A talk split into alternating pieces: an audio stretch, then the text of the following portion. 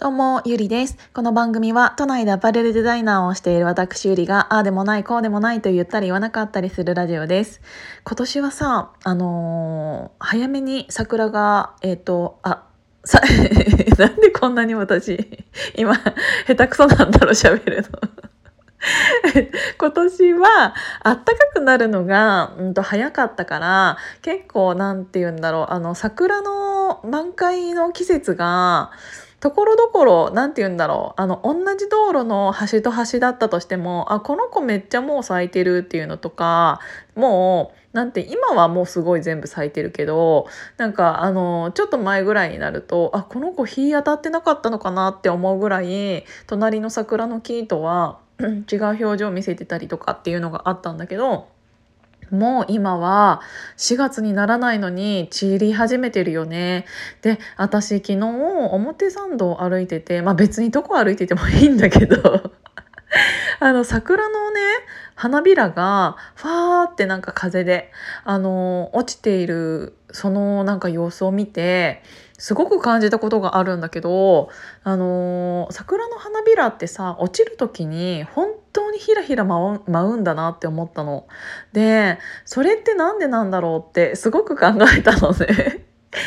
なんかその葉っぱとかなんか他のなんか花とかと違ってサラサラサラってすっごいなんか綺麗に舞うなって思ったの。でそれってなんでこんなに綺麗なんだろうって思った時に、えー、とまず一つ目が花びらが軽いっていうことだなって思ったの。なんか森下さん何の話してんのって思いながらかもしれないけど聞いてほしいんだけど なんか花びらってすっごく軽いから落ちる時にちゃんと空気の抵抗を、うんと、与えられてなんかズドンっては落ちないんだよね。で2つ目がその花びらの形っていうのが、あのー、くぼんでる、えーと花の中心に向かってあの花びらだからくぼんでいる部分があってでそのくぼんでいる部分があるから、えーと、花びらが落ちた時に、えーと葉っぱとかみたいにこうまっすぐに落ちずにそのえーと、くぼみが余計空気の抵抗を複雑にしてこうやってなんかひらひらひらって落ちてくんだなっていうのをすごく感じたの。でなんかそれが美しいなって思ったのと同時になんか人間もそうだなってすごく思ったんだよね。なんかこうやってうんと軽くて風に吹かれてるような感じの人ってすっごくなんか美しいなって思ったの。なんかあのズドンってズドンって落ちるものってそんなになんか自然界にはないかもしれないけどうーんと落ちる時にもうちょっと早くに落ちてしまうと花びらがの散り際ってそんなに美しくなかったのかもしれないって思ったらやっぱりこうやって、えーと、落ちるまでにひらひらひらひらいろんなところに行っていろんな風に流されて、えーと、自分が行きたくもない自分がどこに行くのかもわからないような状態で、えーと、ひらひらしている様っていうのって人間に例えたとしてもそういう人間ってすごく素敵だなって思ったんだよね。なんかやっぱりなんかこういう社会という荒波にもまれて自分がよくわからないままでもなんかちゃんとこっちには行きたいっていうのが例えばあって。ひらひらひらひらしながらなんかあのまっすぐな道を進むよりもこうやっていろんなものに流されながらもなんかあの頑張ってる人っていうのってすごく素敵だなって思ったんだよね。なんて言うんだろうなんかわかる？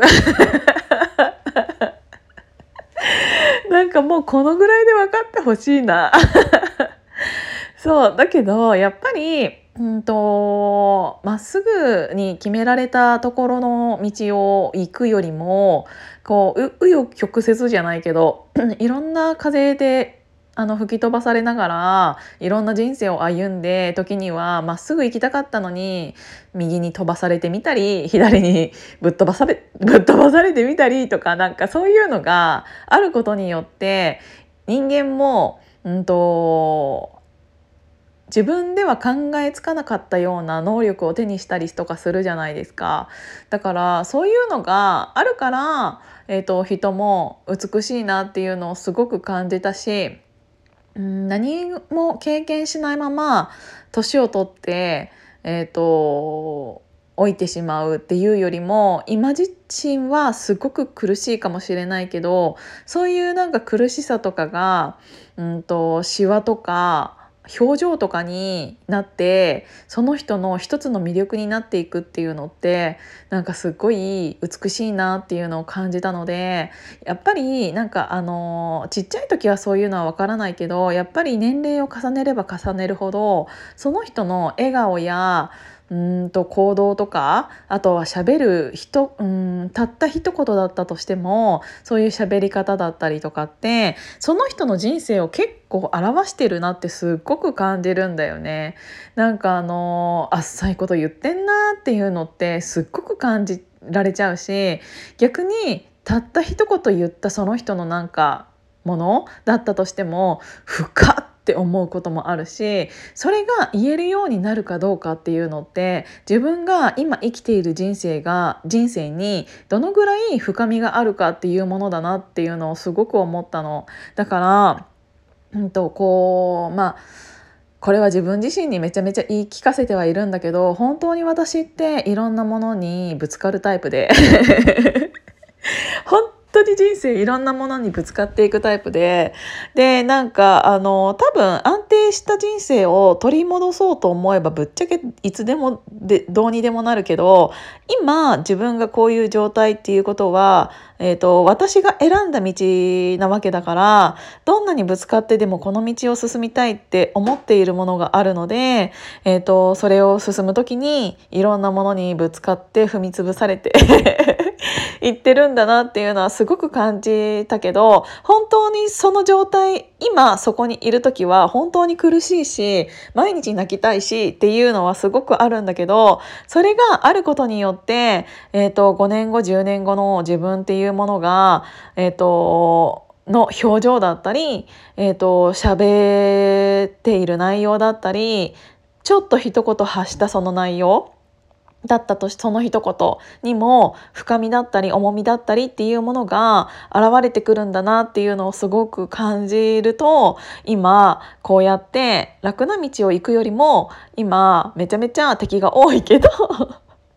そういう道を歩んでいる自分っていうのはきっと正解なんだろうなっていうのを感じながら毎日ちょっと頑張っていこうかなっていうのをすごく思いました。なんか桜の花びらが落ちるその様を見ただけでこんなに深く感じるのは感じてるのはなんかちょっと病気じゃないって思われるかもしれないけど なんかすごいねなんか落ちてるのを見てすごく感じちゃったんだよね。なんか私もこういう風に生きたいなって思った。なんかあんまり強くなんかいすぎるよりもなんかふわふわふわふわその時の感情で動いちゃうのも一つの魅力だなっていうのをすごく感じたしふわふわしているから巻き込まれるっていうのって絶対にあると思うからなんかそこら辺のことを考えながら歩いていました。なんかそのうちね多分みんなも桜のが散る様を見ながら通勤したりお散歩したりすることはもう本当に多いと思うんだけどなんかみんなはそれを見て何を考えるのかなって思いながらちょっとボ Voicy じゃないやヒマラヤちょっとアップしてみました。今日も聞いていただいてありがとうございます。じゃあまたね。